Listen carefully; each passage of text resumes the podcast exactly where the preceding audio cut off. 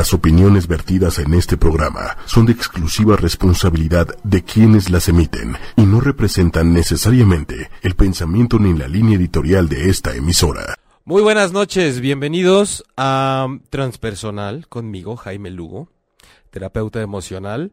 Estoy justo empezando el programa en este momento, estoy compartiendo en redes sociales a través de ochoymedia.com, el Facebook de arroba ocho y media, también estamos en vivo por YouTube, arroba ocho y media oficial. Les damos la bienvenida a esta casa, a este programa que como todos los miércoles a las 21 horas tiempo del centro de México se transmite desde la mismísima ciudad de México, cerca de Paseo de la Reforma. Si ubican el Ángel, si viven de aquí, si viven aquí, son de acá o no. Estamos muy cerca del Monumento al Ángel de la Independencia. También los saluda en cabina Lili Musi. Gracias por estar hoy en Controles. Eh, les recuerdo que también pueden encontrar el podcast de este programa en aplicaciones como iTunes, Tuning Radio, en la misma página de ocho y media, ocho con número y media con letra punto com. Ahí están todos los podcasts de este y todos los programas de esta bonita estación. Eh, el día de hoy quiero, como siempre, también mandar saludos que luego hay veces que estoy leyendo lo que ustedes ponen en el chat en tiempo real y de pronto ya cuando voy rumbo a casa me doy cuenta que hay mensajes por ahí de alguien de Argentina y todo eso. Generalmente los leo aquí, pero de pronto llega uno por ahí desfasadito y, pero bueno, como ustedes saben, siempre saludos a Argentina, saludos a Colombia, saludos a Guatemala, saludos a, eh, hola, sí, hola. saludos a este mm, hay varias partes de Estados Unidos también donde nos escriben siempre y desde luego toda la República Mexicana. Entonces, eh, sean bienvenidos a platicar conmigo en tiempo real el día de hoy. Ya saben que si no es miércoles y no son 21 horas, entonces están viendo el programa diferido y de todos modos pueden participar en el chat. Eh, bienvenido todas sus dudas y sugerencias. El tema del día de hoy, bueno, como preámbulo, la semana anterior estuvimos platicando de la inteligencia emocional la inteligencia emocional, un tema que de pronto es como muy socorrido, la gente habla mucho de eso, pero resulta que pocas veces sabemos precisamente lo que es, para qué sirve, cómo es que se puede desarrollar y cómo es que se puede integrar a nuestra vida para llevar pues una serie de experiencias mucho más plenas. El día de hoy, como una extensión de ese tema, quiero hablarles de la asertividad y la empatía. Como parte de este grupo, bueno, asertividad y empatía son dos de las principales competencias sociales que tienen que ver con la inteligencia emocional. Entonces, tenemos que estar al tanto de estos conceptos que solemos usar mucho pero nada más de manera teórica. Así que hoy poco a poco vamos a ir desmenuzando y dando información que como siempre nos servirá para ir creciendo juntos. Em, como siempre, Oye. Como es una bonita costumbre, he traído mi acordeón. Y este, Lili Musi, ¿andas por ahí? Aquí ando, ¿me escuchas tú? Sí, yo no te escucho nada, pero espero que la gente sí. No, ahorita me vas a escuchar en un Ya te escucho. Perfecto. Este, oye, es que fíjate que lo de la asertividad, quería compartirte una definición que mi hermana me dio, así, saludos, que está en el hospital, eh, y me, me encantó, pero quisiera que me daras a saber si es correcta. Échele.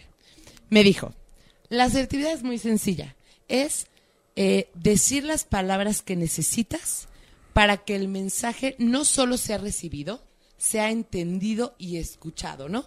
Porque si tú gritas, aunque te escuchan, aunque te oyen, no te escuchan. Pero si encuentras las palabras que hacen que esa persona no se ponga a la defensiva, el mensaje va a ser recibido. Sí, bueno, lo, bonito que tiene la asertividad es que tiene esta plasticidad que le podemos dar. Si bien no se trata de que cada quien tenga como su definición, pero está bastante, e, es bastante asertiva la definición que te dieron de asertividad, asertiva y acertada. Fíjate que em, si con algo tiene que ver la asertividad es con autoafirmación la autoafirmación no solo en un sentido de decir, a ver, yo sé quién soy y sé que estoy contento conmigo mismo y con lo que pienso y con lo que siento, sino desde luego que la asertividad tiene toda relación con la comunicación con los otros. Por eso desde el principio les platicaba que es una de las dos principales competencias o habilidades sociales de la inteligencia emocional. De tal forma que la asertividad viene a ser esta autoafirmación que nosotros tenemos ante los demás de la forma en la que expresamos y comunicamos lo que sentimos, lo que pensamos y desde luego también em, de cómo podemos hacer llegar ese mensaje de una manera que no le estemos dando tantos rodeos, de forma que no estemos dándole tantas vueltas a las cosas y que se pueda hacer claro, sensato, honesto, congruente y sobre todo respetuosos, porque hay gente que confunde la asertividad con tengo que decir las cosas tal y como son, valiéndome gorro, sí, estoy hiriendo susceptibilidades y hay una línea muy delgada entre las susceptibilidades que yo pueda, que puedan ser heridas por lo que yo dije y que es algo que es de ellos y no mío y lo que yo pudiera decir de una forma que sí tendría que analizar para ver qué tan, eh, de, una forma tan empática, que también vamos a ver la empatía, lo estoy haciendo. Eh, como paréntesis, les recuerdo que además de todas las redes sociales, a mí me pueden encontrar en mi página www.jaimelugo.com, directamente sitio de internet, no es red social, y en Facebook pues también me pueden encontrar como terapeuta Jaime Lugo, para estar completitos en toda la información que tenemos que dar para arrancarnos eh, como gordito en tobogán con este, con este tema. Digo gordito, pues porque siempre dicen gordita, ¿por qué no va a ser gordito, no? Salud a quien me esté acompañando con un té o con un cafecito y recuerden que estamos acá para empezar a hacer el programa juntos. Resulta que hablábamos de la asertividad. Voy a, quiero abordar primero la asertividad porque de ahí es importante pasarnos a la empatía porque digamos que así podemos entender mejor cómo es que una nos puede ayudar para la otra. La, asertividad de esta manera, ya una vez que tenemos la definición, que es como esta parte de autoafirmarnos, digo ya más así como de diccionario, autoafirmarnos ante los demás, autoafirmando lo que siento y lo que pienso, sin manipular ni ser manipulado. Esto es muy importante porque generalmente la asertividad nos habla de algo que em, nos lleva más hacia el equilibrio, hacia el balance. Cuando hablamos de equilibrio, de balance en la forma en cómo decimos las cosas, inmediatamente pensamos en cuáles serán los extremos eh, dentro de los cuales yo me estoy penduleando constantemente para poder ser asertivo. Y es nada más y nada menos que lo podríamos manifestar como el ser manipulado o hacer lo que todos los demás estén esperando que yo haga y el otro extremo que es hacer y decir las cosas solo como a mí se me pega la gana y lo que yo quiero y lo que yo siento.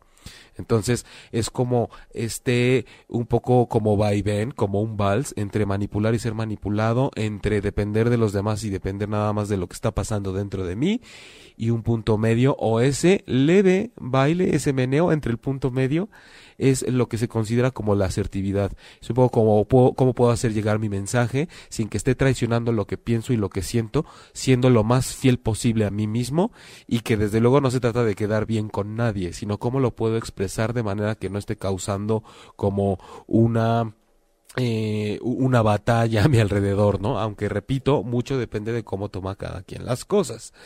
Pero una vez que estamos hablando de asertividad, se preguntarán cómo es posible que yo puedo ser asertivo y si es nada más. Hay gente, por ejemplo, que se pregunta, ¿la asertividad entonces es una emoción? No, la asertividad es una, una habilidad, como una actitud que nosotros vamos desarrollando, por lo tanto se puede aprender y se puede desarrollar. Eh, eh, recuerden que estoy acá también en el chat en vivo y ya saludo a Kika. Buenas noches, ¿cómo estás? Gracias por estar acá en vivo. Este, eh, Georgine Bustamante también, bienvenida, ¿cómo estás? Y em, la asertividad decíamos que no es una emoción, es una actitud, es una habilidad que por lo tanto se puede aprender, se puede desarrollar, se puede potenciar.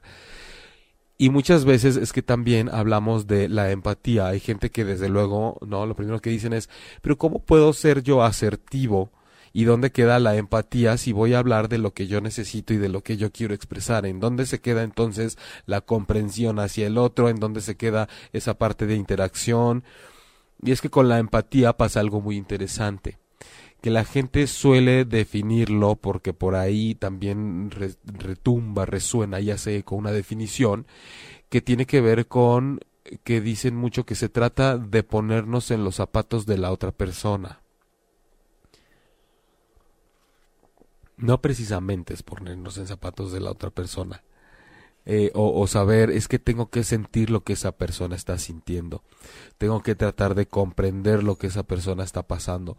No es nada más una cuestión de comprender, de entendimiento, y tampoco es que yo tenga que llegar al punto en el que ya estoy logrando sentir lo que esa persona siente. Simplemente la empatía va más relacionada con esa comprensión de sentimientos y necesidades que tiene esa persona. Si bien no tengo que precisamente llegar a sentir lo que esa persona está sintiendo, si tengo que llegar a un grado de comprensión de lo que esa persona siente, de lo que esa persona necesita.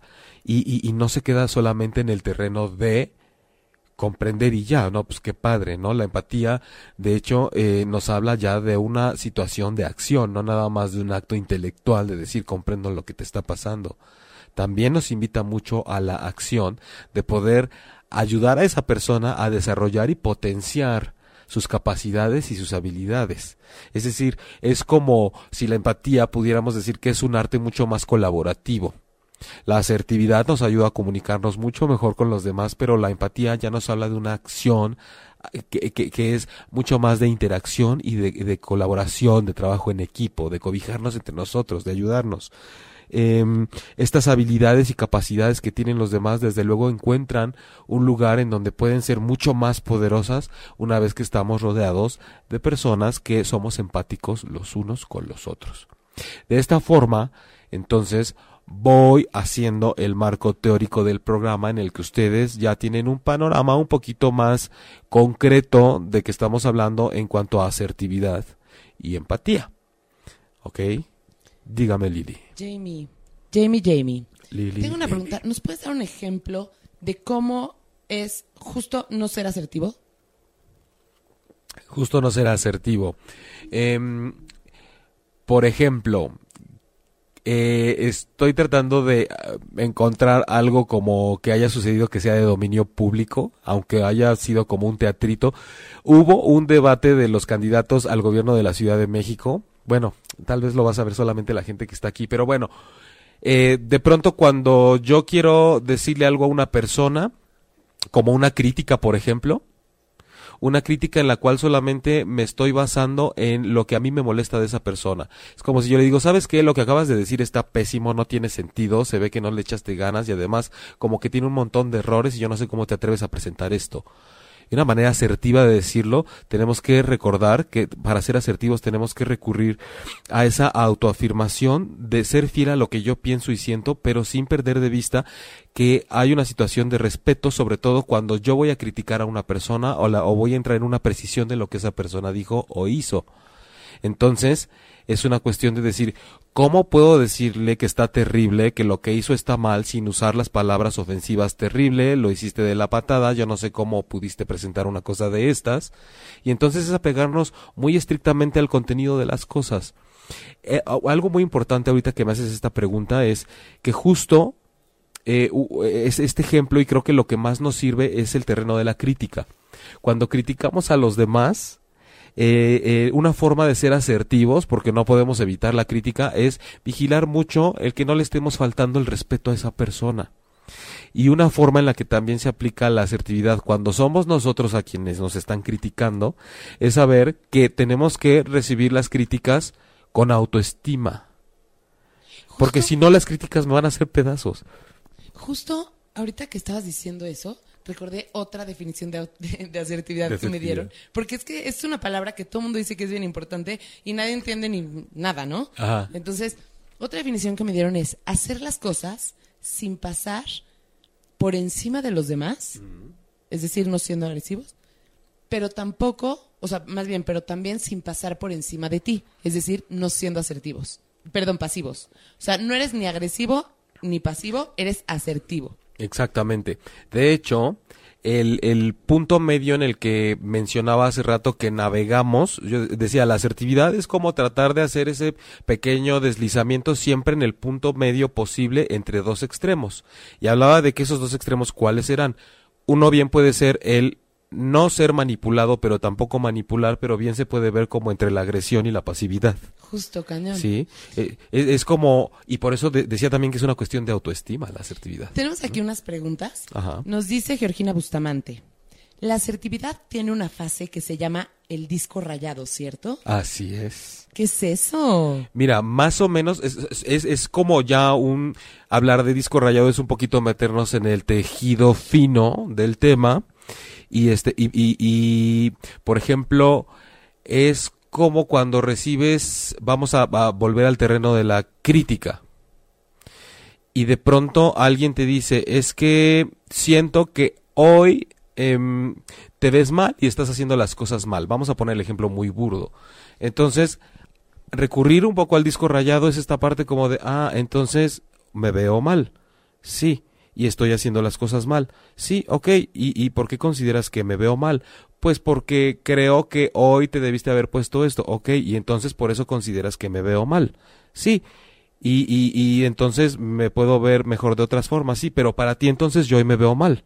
Entonces es repetir y repetir y repetir, como un poco poner ese espejo una y otra vez en la otra persona para simplemente, y si te fijas, no estás reaccionando, no estás contraatacando, no estás siendo ofensivo, no te estás dejando doblegar, no estás siendo manipulado, no estás manipulando, simplemente estás repitiendo una y otra vez con asertividad para decir, un poquito como, como, que es el objetivo de decir, te das cuenta de lo que estás diciendo y me puedes explicar y desmenuzar por qué, hasta que llega un momento en el que definitivamente, aunque no lo expreses, te quedas como diciendo, sí, de, ya me acabo de dar cuenta de la mamada que estoy haciendo. O sea, es como, ya me di cuenta de que estoy eh, incurriendo más bien en una ofensa. Lo que estoy haciendo esta persona me acaba de hacer ver que, que realmente estoy siendo como ofensivo. Entonces, a través de repetir una y otra vez, me dijiste esto, ah, y, y me lo dijiste así, ¿sabes? Entonces, más bien la fase del disco rayado es una manera de lidiar con gente que no está siendo asertiva contigo. Exacto, son estrategias, así como hay estrategias, por ejemplo, para lidiar con las personas que eh, de pronto son como los expertos analizadores y opinólogos y te dicen, yo mm. creo que tú deberías estar haciendo, ¿sabes qué? Yo creo que tus notas deberías traerlas hechas a computadora, impresas, porque esto se ve poco profesional. Entonces, de pronto lidiar con eso, así como podríamos no hacer caso y de pronto enfrascarnos en una discusión, eh, una forma de lidiar con eso es decir, ok, este, Sí, por un lado creo que puedes tener razón y por otro lado, sabes, yo no me siento como tan cómodo escribiendo lo que voy a decir hoy para imprimirlo, pero bueno, creo que puedo tomar en cuenta tu recomendación y de esa forma estamos validando la recomendación que nos está haciendo esa persona y no la estamos descalificando del todo, pero a través de una validación le estamos diciendo, gracias, yo tengo mis métodos. Pero entonces está cañón porque, de acuerdo a lo que tú estás diciendo, como que no solo hay que enfocarnos en la asertividad cuando hablamos, ¿no? También hay, ser, hay que ser asertivos cuando nos hablan y entonces no permitir tampoco que pasen sobre nosotros. Y una manera de ser asertivos como en defensa, o no sé cómo se diga, como del otro lado, es esa. Sí, es eh, la, la, asertividad, recordemos, porque también acá está preguntando Kika y va ligado a lo que tú planteas ahorita, es una de las habilidades o competencias que se desprenden de la inteligencia emocional. Por eso es importante saber que el trasfondo que tiene mucho es de manejo emocional y que al final de cuentas las emociones, el buen manejo emocional nos tiene que servir para tomar buenas decisiones y para tener, no me gusta usar la palabra control, me gusta usar la palabra manejo emocional porque controlar ya me suena que voy trabado por la vida peleándome con lo que me pasa, entonces, o tratando de contener muchas cosas, siendo que las emociones, sobre todo ya una vez que suceden, o sea, cuando te das cuenta ya las tienes, ya las sientes, no puedo controlar que venga, ya cuando me di cuenta ya me enojé, cuando me di cuenta ya estoy triste y tengo que ver cómo manejo eso. Eh, la ira, por ejemplo, ¿no? Eh, que según Goleman, este psicólogo, él plantea que un, justo la, la emoción más difícil de controlar es la ira. Yo no sé ustedes, a mí en mi vida se ha presentado lo más difícil de controlar o de manejar el miedo, porque incluso cuando he detectado ira o rabia, me doy cuenta que subyace de eso un miedo más bien. Pero bueno, eh, sí, el, en la asertividad es toda una cuestión no solo teórica, es de actitud, es de manejo emocional, es de ver cómo puedo... Fíjate que yo también usaba mucho la palabra lidiar hasta que busqué el significado y tiene un sentido de cómo, eh, cómo pelear con las cosas. Entonces, cómo puedo moverme, cómo puedo navegar, cómo me puedo encontrar con las diferentes situaciones que se me presentan, con las diferentes personalidades, las emociones de esas personalidades y algo que tiene mucho que ver con la asertividad, por ejemplo, y, estas estrategias que podemos em, adquirir y aprender para ser más asertivos con las personas que nos quieren obstaculizar de pronto algo, es de pronto siempre pensar que esa persona por algo tiene la actitud que tiene conmigo. O sea, tal vez no solo es conmigo, algo pasa ahí que por eso es agresiva conmigo, algo pasa que por eso es ofensiva. Y, y, y, esto que estoy diciendo ahora es lo que nos empieza a ligar, por ejemplo, con el tema de la empatía, porque desde luego que van súper de la mano, son como primas hermanas. Nos dice aquí eh, Manuel, ni tanto Manuel Méndez, ni tanto que queme al santo, ni tanto que no lo alumbre. Manu, exacto, una forma más de decirlo. eh, Georgina nos dice, a mí me da miedo decir que no. Y de hecho antes del programa de Jaime, había un programa de todo una señal que lo pueden ver después, que de eso se trataba. Pero casualmente está súper ligado con, o sea, eso es ser asertivo, ¿no? Decir que sí. De hecho, uno de los de los de las características principales de la asertividad es el saber decir que no y el saber pedir también. Saber decir que no. Ahorita lo que menciona es eso, me da miedo decir que no. Eh, digo, es, es un trabajo complejo, no podemos decir de buenas a primeras, ah, es que lo que te pasa es esto, pero claramente, ligado al tema de hoy, si tenemos esta, por ejemplo, em, el obstáculo que es no saber decir que no, y entonces esta falta de asertividad, tú sabrás, por ejemplo, a qué, a qué tantas situaciones te ha llevado, ¿no? Justo nos dice, quiero aprender, por miedo a que, a mí me da miedo decir que no, por miedo a que piensen mal de mí. Quiero aprender a decir que no asertivamente y sin que me afecte lo que pueda pensar la otra persona. Okay. Y Kika nos dice, coincido también, el miedo la emoción más difícil de lidiar para mí. Oye, ¿quién nos dijo lo que primero que le da miedo decir que no? Georgina. Ah, bueno, Georgina y Kika que están eh, como entrándole al tema. Precisamente el decir que no eh, hay una parte de la asertividad, por ejemplo, que tiene mucho que ver con la autoafirmación en grupo, que lo podemos ligar a la autoafirmación con cualquier colectivo, en sociedad, en la oficina, en el trabajo, con la familia, todo lo que implique, ¿no? Este, la otredad, digámosle así no tenemos, o sea, tenemos que no perder de vista nunca algo porque esto está hasta en los libros. No es nada más una frase de redes sociales ni un movimiento de motivación personal. Está en los libros de las personas más serias que se dedican a escribir de asertividad, de empatía y de sabiduría emocional y que no son Osho, son académicos, digo, para que no, no solo está en esa vertiente, es gente que estudia de verdad el tema a fondo. Y es que nunca, nunca, nunca en esta vida va a existir nadie ni nada que diga esa persona que le guste y que le parezca totalmente a toda la gente.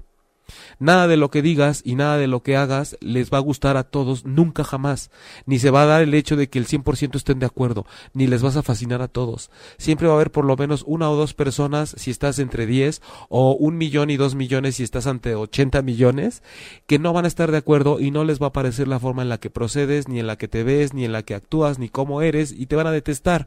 Así como ustedes, que ahorita les da miedo decir que no porque, uy, ¿cómo voy a quedar con los demás? Pónganse a pensar si ustedes aprueban totalmente lo que todo, todo, lo que consumen, o sea, cualquier personaje, porque luego dicen, no, claro, es que yo les digo que sí a todo el mundo. No, pensemos en los políticos. Tal vez ganó quien no querías que ganara, tal vez este hay uno que te cae peor que el otro, los artistas siempre hay alguien que te cae mal. O sea, no hay nada que haga una persona en esta vida que a ustedes mismas no les moleste, que ustedes no aprueben. Entonces no tienen, no tendrían por qué ser ustedes una excepción ante toda la humanidad. No, no pero aparte está cañón, ¿no? Porque como que yo a veces me he puesto a pensar, ¿no? Digamos que escuchas que alguien habla mal de ti, ¿no? Y entonces, porque te da miedo eh, que a la otra persona no le caigas bien o que no apruebe o así. Entonces tú escuchas que alguien habla mal de ti y casi casi le agarras rencor, odio y te decepcionó esa persona porque como... ¿Cuántas veces tú no dices algo de alguien más sin ninguna mala intención? Y tú lo puedes decir sin afán de criticar o así y al día, a los tres minutos ya se te olvidó nunca lo dijiste con una mala intención, sigues adorando a esa persona y ya sabes cómo cambia la perspectiva y cómo nos da miedo no eh, que, los demás no nos aprueben y no nos damos cuenta que nosotros queremos a los demás como son, sin embargo, no todo lo que tienen que hacer nos tiene que gustar y que digamos que algo no nos gusta no cambia nada. Totalmente. Hay gente que, por ejemplo, carga con una herida que suelta ya siendo adulta con alguien de la escuela, con su mamá y de repente esa persona le dice, ¿cómo? ¿De verdad te hice sufrir tanto? O sea, te decía, te decía, este, no sé, este, vaquita. Pero según yo siempre fue de cariño, nunca me di cuenta de que realmente te doliera tanto. O sea, para mí era, eh, nos estábamos relacionando de otra forma. O el día que te caíste y todos nos burlamos, no sabíamos que te había dolido tanto, no sabíamos que cuando hiciste esto de tu vida y te criticamos un poco lo venías cargando tantos años después y te das cuenta de que todos los participantes lo han vivido desde diferentes lugares, precisamente como por esta falta de asertividad, de claridad, por ese miedo a depender y no saber navegar correctamente a nivel emocional entre el que si estoy manipulando o me manipulan, entre que si hay pasividad o agresividad. Entonces vemos cómo la, la comunicación es muy importante, pero hay gente que comunica mucho o cree que comunica mucho y realmente no está mandando los mensajes como son. Nos dice Georgina, no, qué fuerte, sí pasa. Bueno, yo me lo imaginé con ese tono, ¿verdad? Ese tono no Sí. Eh, Yasmín Palma, hola. Mía nos dice, ¿la asertividad viene con la intuición o es diferente una de otra? Y antes, Ok. Bueno, Sí. no, lo que quería decir es... Ok. Entonces.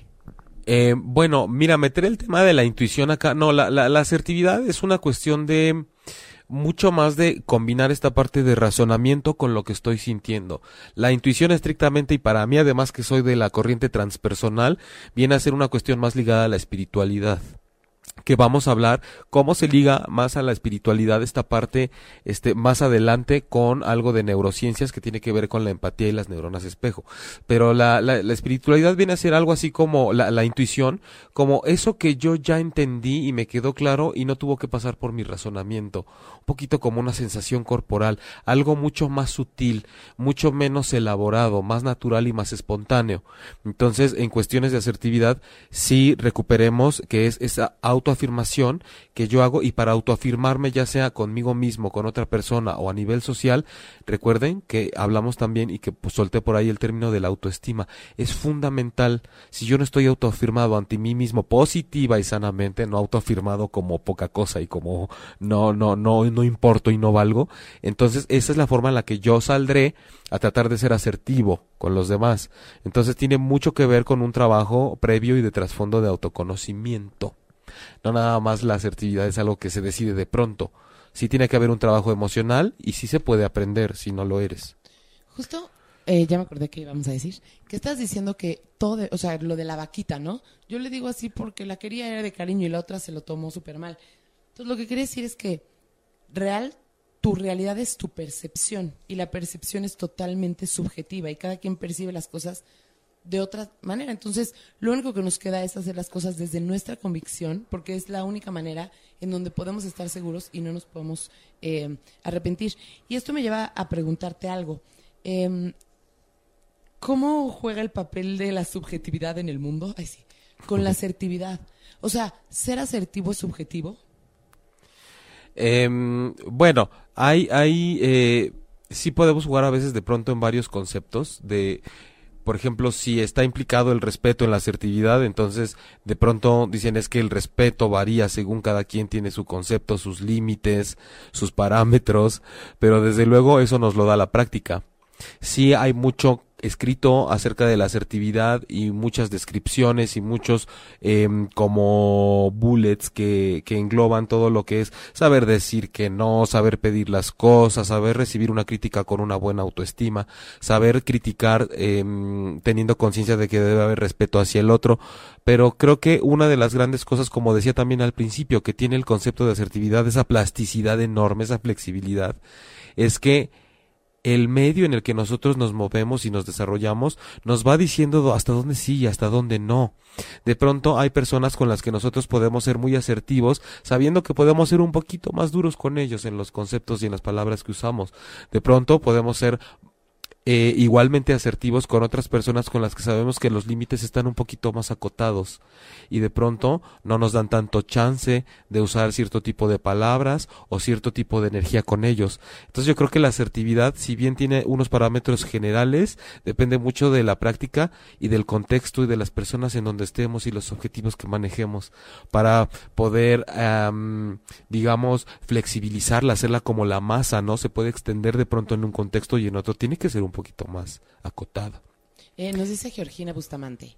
La asertividad me detiene a pensar de una manera express una respuesta que no te lastime a ti ni al otro, aunque eso de lastimar o no al otro es subjetivo, como decías, que eso yo lo puso antes de que explicaras esto. Ok.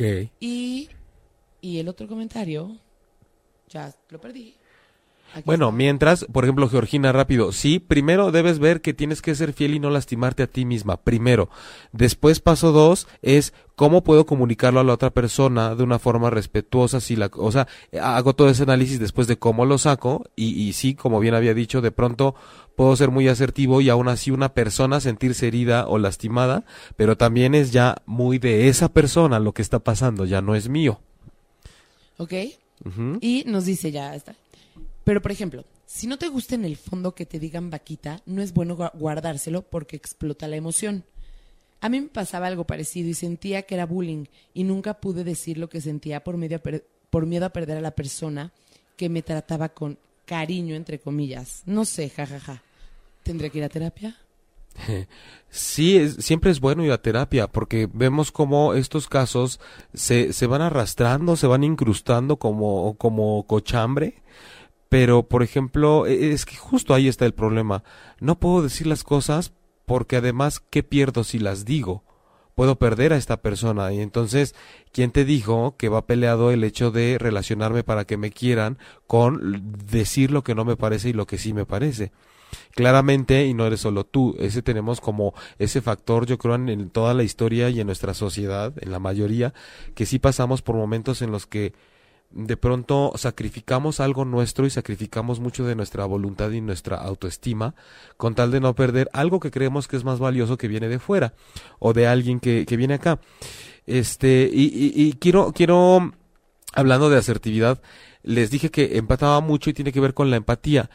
Entonces, vamos a hacer un pequeño cambio de carril, pero siguiendo paralelos con la asertividad, porque la empatía viene a darnos una información muy importante para lograr ser asertivos.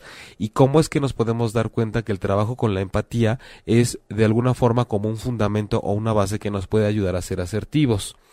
La empatía está, en este caso, este, definida, les decía hace rato, como muy común y corrientemente, como, ah, es que tengo que empezar a sentir lo que el otro siente y ponerme en sus zapatos.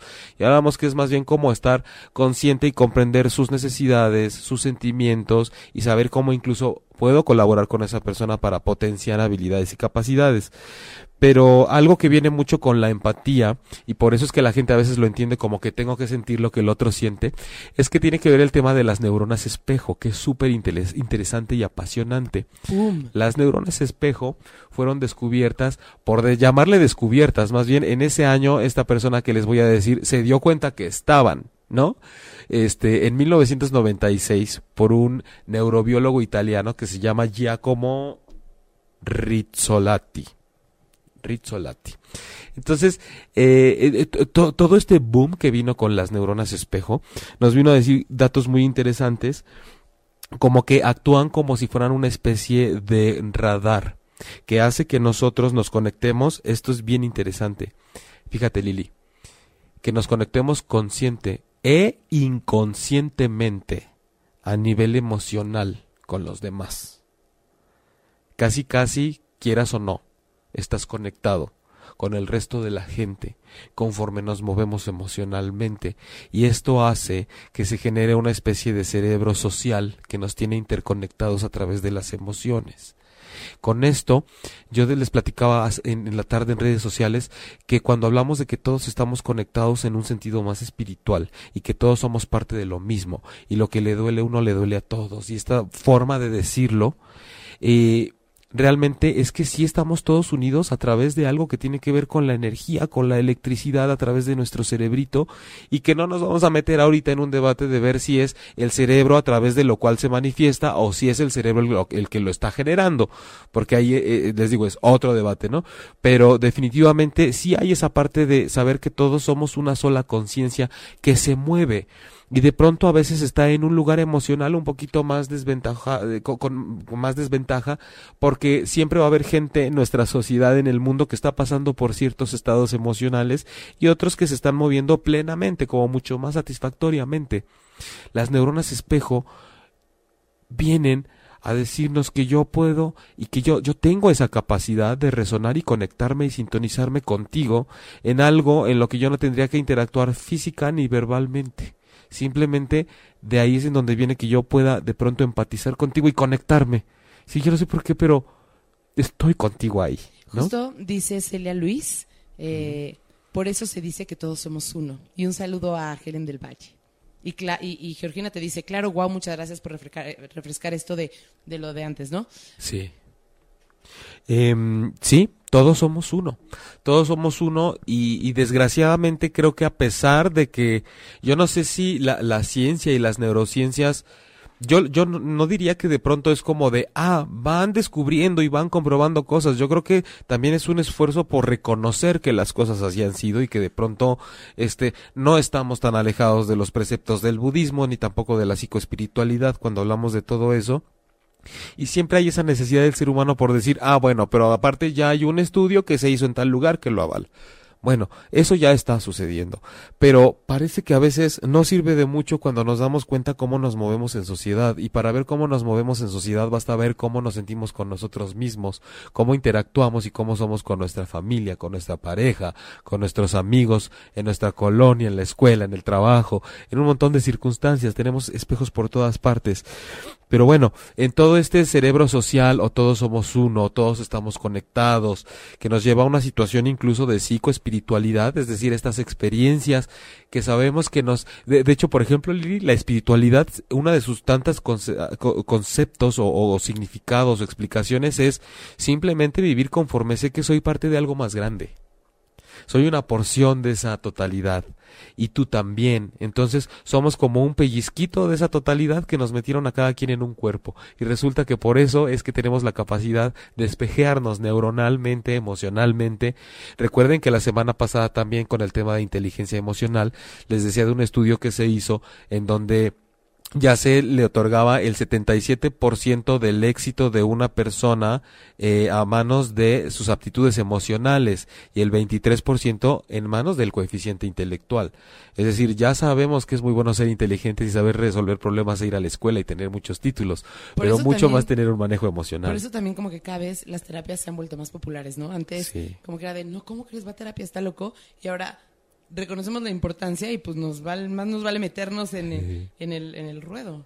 ¿Sabes cuánta gente tengo en terapia que es de verdad bien exitosa y súper em, como triunfadora en su trabajo, ya sabes, líderes de ventas, gente que está muy bien posicionada, que tiene muchos logros y, y que literal eh, llegan, ¿qué te podría decir? Como con el dolor de cabeza, literal de decir, es que ya le di mil vueltas dentro de toda mi coeficiente intelectual y no estoy pudiendo resolver esta cosa que me está pasando en mi vida emocional. Es que tienes razón. Piensa cuántas veces, es más, de las cosas que te arrepientes en la vida, no en el sentido de no, no, ya sé que esas te llevaron a estar donde estás ahorita, pero las cosas que te hubieran gustado, que fueran diferentes, ¿cuántos fueron por un error de matemáticas? ¿O cuántos fueron por un tema de yo sé? ¿Y cuántas han sido por emociones? Porque gritaste, porque le inventaste la madre cuando estabas enojado, porque no supiste manejar una cosa. ¿Cuántas? O sea, simplemente viendo las causas de los problemas podemos notar lo importante que son las emociones, porque vivimos en una sociedad. Totalmente. Hola, Marcela. Totalmente. Eh, fíjate que yo lo, lo reflexionaba de una forma parecida a ti ahorita el otro día, eh, porque decía, ¿cuántas personas realmente representa un problema en su vida? A lo mejor un trabajo de química o de matemáticas que tienen que hacer para una presentación importante a un nivel muy alto y entonces tienen que ver bien las rutas, la ecuación, cálculo integral, cálculo diferencial, moda mediana, todas esas cosas. Y dices, claro, que le puede llevar varias noches y lo resuelve y lo saca adelante y si no hay libros donde estudiarlo y demás.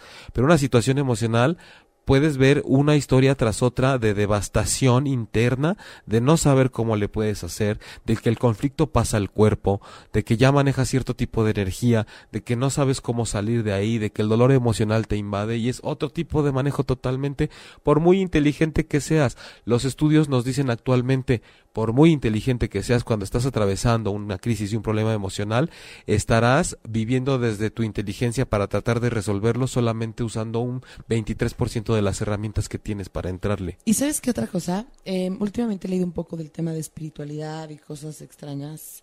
O sea, la espiritualidad, la espiritualidad no es extraña, ¿no? Pero de algunas teorías. Y fíjate que lo que decían en una corriente era que nosotros como que no estamos tan avanzados y por eso tenemos dos hemisferios cerebrales, el racional y el emocional, pero que una persona más evolucionada, no sé cómo le quieran llamar a ese ser o así, tiene solo uno, porque es lo mismo. La inteligencia de IQ y la inteligencia emocional se integran en una sola cosa. Porque la mayoría de los conflictos van cuando esos van, van separados, lo racional y lo emocional. A la hora de que lo juntas y lo ves como una sola cosa, las cosas cambian como que nos, nos quitamos de decir de este lado van los niños y las niñas, por ejemplo, ¿no? Que lo vemos mucho en lo social. Tenemos que dividirnos, separarnos, etiquetarnos y saber que hay diferencias y unos le tocan unas cosas y otros otras cosas. Eh, hay, hay un dato bien bonito en cuanto a la empatía. Eh, ahorita vamos a hablar de cómo eso nos liga directamente a la asertividad. Eh, porque hay eh, empatía cognitiva precisamente y empatía emocional. Pero el dato que les quiero dar es el siguiente. Me voy a permitir leerlo. El doctor Manuel Siegel, director del Instituto Mindsight de la UCLA, de la Universidad de California, dice, al tomar conciencia de nuestro interior, se usan los mismos caminos neuronales que cuando tomamos conciencia de otra persona. Esto ligado a el cerebro social, al todos somos uno, al cómo nos espejeamos neuronalmente, al hacer conciencia de nosotros mismos y de lo que nos está sucediendo, es decir, ser empáticos con nosotros mismos, ser asertivos con nosotros mismos, justos, amorosos, entendidos, sobre todo pacientes con nosotros mismos y entendernos y conocernos, las neuronas y lo que pasa en nuestro cerebro es exactamente la misma ruta que cuando lo estamos haciendo con otra persona. Es decir, que bajo esa premisa pareciera que neurológicamente no hay una distinción entre cuando estamos haciendo una práctica de resplandor o de iluminación emocional, ya sea hacia nosotros o hacia los demás, o hacia un perro o hacia la naturaleza o hacia un recuerdo. Es decir, la energía es la misma solamente que nosotros le vamos poniendo frasquitos conforme si es fulanita, fulanito, niño, niña, perrito, gatito, persona, no persona, recuerdo, ilusión, fantasía, momento de mi vida, momento de tu vida, momento donde yo no estaba, momento donde me contaron, como me dijeron que pasó, como yo vi que pasó. Es decir, la energía es la misma siempre, nada más que nosotros la vamos haciendo como estanques para depositarla y de pronto ahí es cuando se nos empieza a hacer engrudo, ¿no? Nos, nos manda Marcela caritas de risa. Cuéntanos qué, te da risa. Eso suena como regaño, ¿no? Ahora sí ¿Qué que, te parece tan chistoso? Ahora sí que cuéntanos el chiste. Cuestan, no, no es cierto. No, no, no. Pero que nos cuente qué es lo que le dio risa, porque si has dicho cosas que uno se identifica, ya sabes. Claro. Este, pero... Las neuronas espejo no alcanzan a llegar hasta allá. Ah. Pero quería ver si, si nos puedes explicar de una forma un poco más sencilla lo que dice este señor, que no me quedó claro. Eh, de que cuando somos, cuando hacemos conciencia de nuestro interior, es decir, autoconocimiento, cuando hacemos conciencia de nuestro interior se usan los mismos caminos neuronales, es decir, sucede lo mismo en nuestro cerebro al hacer un trabajo interior, emocional con nosotros mismos, que cuando lo hacemos con otra persona. Sí, si de repente yo siento una emoción y estoy trabajando con mi experiencia y de pronto si yo logro empatizaros, mis neuronas espejo me hacen empatizar con alguien, está sucediendo lo mismo. A fin de cuentas, las, las, eh, las neuronas, la energía, la emoción, eh, llamémosle desde el enfoque que sea, como quieran, no se ponen a estarnos cuestionando si eso es si eso es de otra persona, ah, no importa, o si es mía. Al final es una emoción, es, es, es un trabajo energético que se está llevando a cabo. Claro que después viene el ego y viene la parte de la mente que dice, ah, no, no, cuidado, pero eso no vale la pena porque eso no es tuyo, eso no le puedes sacar provecho. O eso como es tuyo es mucho más importante, los de los demás no importa. Claro, ¿no? ¿no? o al revés, ¿no? Bueno, la otra persona sí, pobre, pero a la hora que se trate de ti, a ver, imbécil. No le voy a decir que no porque me da miedo, por ejemplo, ¿no? Entonces, es, es importante que veamos cómo es, no solo la asertividad y la empatía son, si bien, si son estas habilidades, como preguntaba hace rato Kika, son habilidades sociales, sí, son habilidades sociales, pero también es un trabajo que tiene su inicio en un trabajo interior y en un trabajo personal.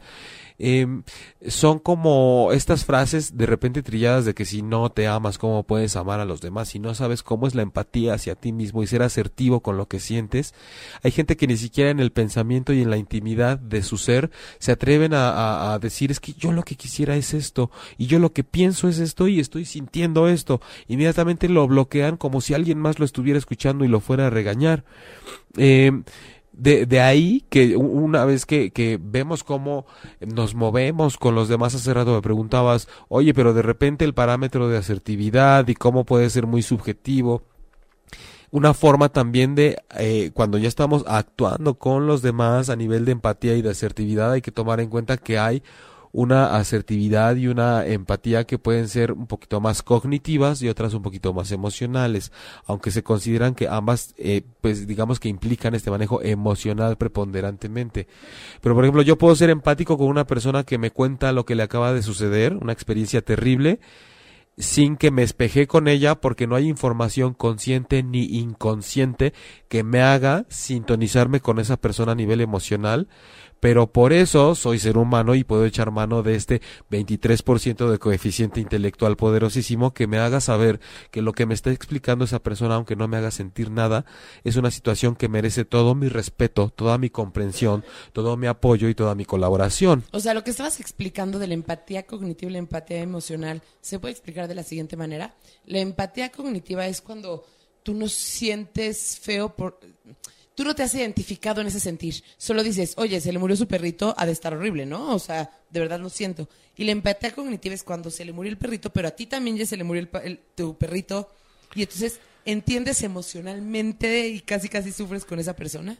Sí, por ejemplo, con lo del perrito, si a ti no te ha pasado, incluso ni siquiera te simpatizan tanto los perros, esa persona te va a tener que decir, se murió mi perrito y llevaba 17 años con él y se llamaba de esta manera y era mi único compañero y cuando llegaba todos los días me hacía esto y tenía esta gracia y tenía la otra y en sus últimos días le pasó esto y vi cómo poco a poco se fue apagando y te tiene que llevar por todo ese camino si tú no estás en esa circunstancia para que tú puedas decir, órale, lo que me está contando entiendo que es una experiencia muy fuerte porque estoy tratando de ser empático desde mi parte cognitiva. Si es una empatía emocional en la cual entran en acción mis neuronas espejo, esa persona en cuanto llega y me diga, se murió mi perrito, no necesita decirme más cosas. La emoción me va a conectar automáticamente porque Claro. si hay información consciente e inconsciente con respecto a los perros y el amor a las, a las mascotas que se van a activar automáticamente. A ver, te, te tengo una pregunta. ¿La empatía excesiva puede ser negativa? ¿A qué me refiero? De que ves una persona que está sintiéndose mal por algo, ¿no? Y entonces tú haces una conexión o tienes empatía cognitiva y emocional. Ajá. Y entonces sientes tan feo que de alguna manera manipula tus decisiones. No sé, no sé si me estoy explicando. Si entramos tal cual al terreno de manipula mis decisiones, entonces, por ejemplo, eso nos da chance de pasar al tema de la asertividad. Ajá, exacto. ¿no? No hay asertividad ahí porque más bien me estoy yendo, inclinando más hacia la parte del extremo de me manipulan. Cuando es ni me manipulan ni manipulo. Ahí es cuando uno, a pesar de que, como cuando nos decían, yo no sé decir que no porque me da miedo a que no me quieran o a que me dejen, tenemos que confiar también mucho en ese razonamiento que nos dice, sabes perfectamente bien que estás en una situación que hay carencia de asertividad, que hay carencia de autoestima y que no estás siendo empático contigo mismo. De pronto sabemos, porque lo hemos visto aquí en Transpersonal, que lo que nos mueve es emotion, o sea, emotion, movimiento, o sea, es la emoción. Y a través de estos estudios podemos saber que también es como la que más predomina. Pero entonces, aunque la emoción nos sabemos que nos está haciendo quedarnos en un lugar o no movernos o aguantar que de pronto haya esta como manipulación de las decisiones, tenemos que saber que hay una parte racional que no por ser esto transpersonal y, la terapia y demás, quiere decir que no importa. Lo que siempre la apuesta ha sido por decirles no vivamos solo desde ahí. Pero tenemos que hacerle caso a ese ahí que es mental y que es racional y saber que definitivamente estamos en el conocimiento y en el entendimiento de algo que está sucediendo, pero hay una cosa emocional que no nos deja, que en este caso es lo que tú planteabas como me estoy espejeando demasiado porque hay una empatía emocional durísima con esa persona pero también ahí nos brincamos, no, ahorita porque es asertividad y empatía, pero ahí viene después el saber poner límites, el saber no entrar en un patrón, el saber que a lo mejor la empatía que está ahí es eh, mayormente inconsciente, porque luego cuando las personas no se dan cuenta que están emparejadas con alguien que dicen, pero pues yo cuando lo conocía no sabía que teníamos como esos huecos que nos podíamos llenar mutuamente y una historia en común parecida. No, Mami, porque existen las neuronas espejo que funcionan a nivel inconsciente precisamente. Por eso es que a veces de repente con dos miradas decimos, mm, se me hace que yo aquí puedo monar bien con esta persona. Las neuronas espejo ya hicieron mucha chamba antes que nosotros, antes de que nos presentáramos. Espejo, ¿Será algo que genera que sigas en algunos patrones? Porque tus neuronas en espejo generan una empatía de alguna manera y hace que te sientas cómoda con alguien que a lo mejor tiene historias que tú no conoces, pero que ya se reconocieron a través de las neuronas espejo o algo así. Sí, definitivamente. Eh, eh, yo creo que además de muchos factores em, neurofisiológicos y neurobiólogos y neurobiológicos y demás, definitivamente juegan un papel importante porque ya cuando hay una empatía yo me siento cómodo y lo que quiero si te das cuenta es estar como con esa persona. O sea, me siento cómodo contigo porque nos ha pasado lo mismo, porque sabes que siento, porque siento que sientes, porque sientes que siento. Entonces, eh, lo, lo, lo que queremos hacer inmediatamente es con una persona así, compartir y compartir y compartir más con esa persona. Entonces, es eh, desde luego que no siempre va a ser sano, es, es, es cómo explicarlo, siempre y cuando sea algo que estamos sintiendo, puede ser algo muy agradable, pero que está respondiendo a un estímulo que me lleva a la forma en la que yo evadía algo que tengo que enfrentar.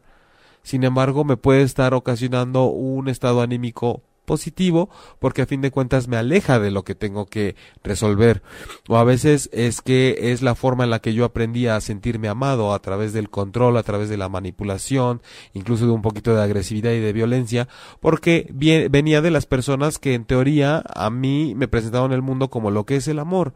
Entonces cuando conozco a alguien que tiene esa misma herida, resonamos y tarde o temprano vamos a empezar a llevar a cabo y ejecutar esa forma que conocemos los dos de ser amado, que a veces es a través de ser víctima, a, veces de las dos víctimas uno se tiene que empezar a convertir en victimario. Entonces, como pueden ver, desde lo que hablamos desde hace un año que estemos el programa hasta la fecha, sí está muy involucrada siempre la parte de la espiritualidad, pero desde luego eso no niega la parte del cerebro y la parte, eh, digo, porque de entrada estamos encarnados, estamos en un cuerpo, entonces si hay alma, si hay víscera, si hay emoción, si hay pensamiento, es porque tenemos que actuar no tenemos que, es que todo el tiempo estamos actuando desde nuestros diferentes cuerpos, energético, mental, emocional, el, el, el, el, del mismo cuerpo. Entonces, siempre está sucediendo todo a esos niveles pero de repente decimos, ah, perdón, voy un poco a mi espiritualidad. Entonces me encierro a meditar media hora y de repente es como, ok, ahora voy al gym. No, aunque vayas al gym, está tu espiritualidad implícita en eso. Aunque estés meditando, está tu cuerpo presente en eso, está tu mente también. No podemos buscar tanto herramientas para cada una de nuestras facetas esperando que solamente una se cultiva de lo que estamos haciendo. Todas están presentes en todo. Eso es estar presente, tal cual. Qué bonito, caramba.